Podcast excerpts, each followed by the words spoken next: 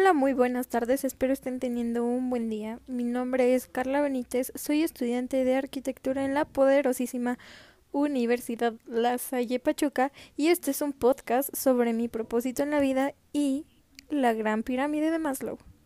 Comenzamos.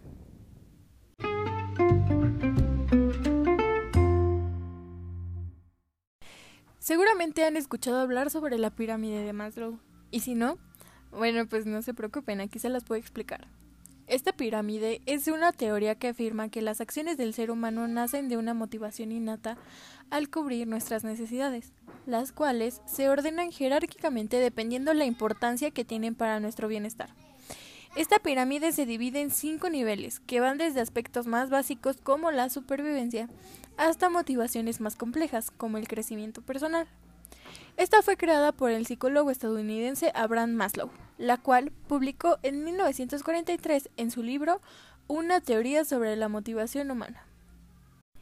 Entraremos un poco más a fondo a todos los niveles con los que cuenta esta pirámide, pero quiero hacerte la invitación que al final de la misma te des un momento y reflexiones.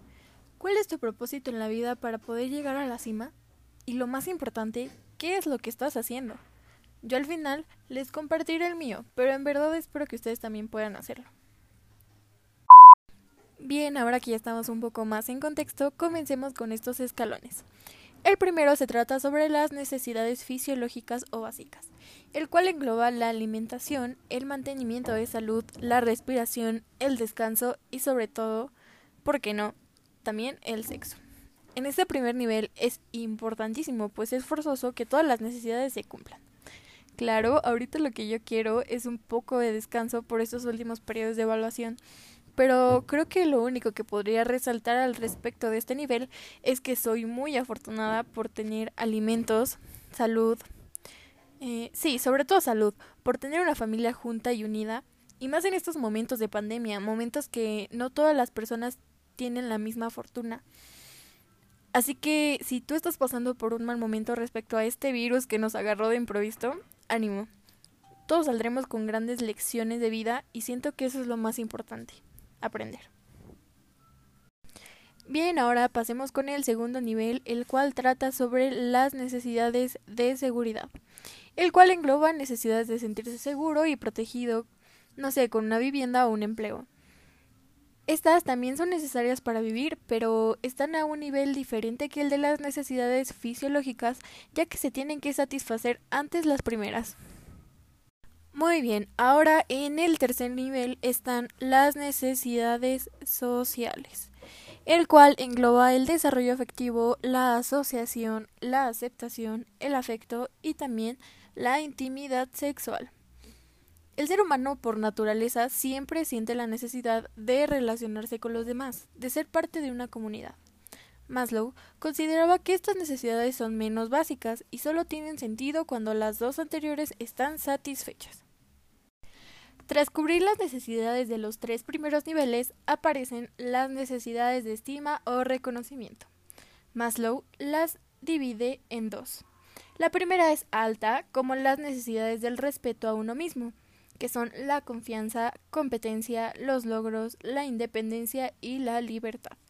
La otra es baja, como las necesidades relativas al respecto del resto de la gente, como pueden ser la atención, el aprecio, el reconocimiento, la reputación, el estatus, la dignidad, la fama, la gloria e incluso el dominio.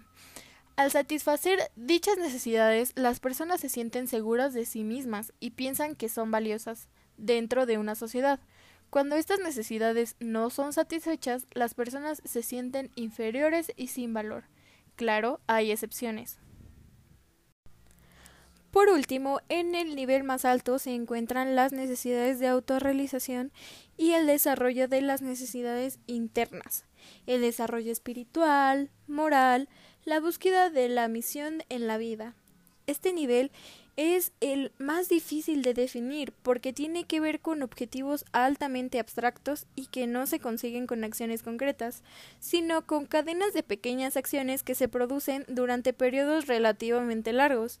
Por consiguiente, cada individuo tendrá necesidades de autorrealización diferentes y personalizadas.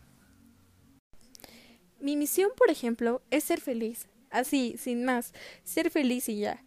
Aquí lo subjetivo es qué es lo que significa para mí ser feliz.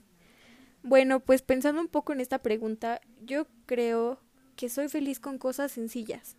No sé, un abrazo, un momento de risas con alguien que quiero, el poder observar el cielo, el sentir el aire en mi cara, cosas que no cuestan y que muchas veces no disfrutamos. Y es ahí donde está la clave. Disfrutar. Ahora yo te daré unos segundos para que tú reflexiones y te digas a ti mismo cuál es tu misión en la vida. Piénsalo muy bien y toma en cuenta todos estos niveles que acabo de mencionar antes.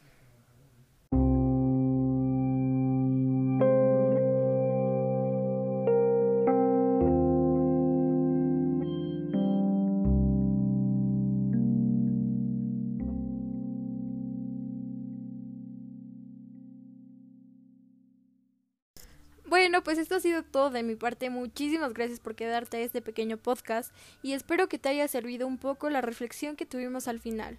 Vuelvo a mencionar, mi nombre es Carla Benítez y nos vemos en la próxima.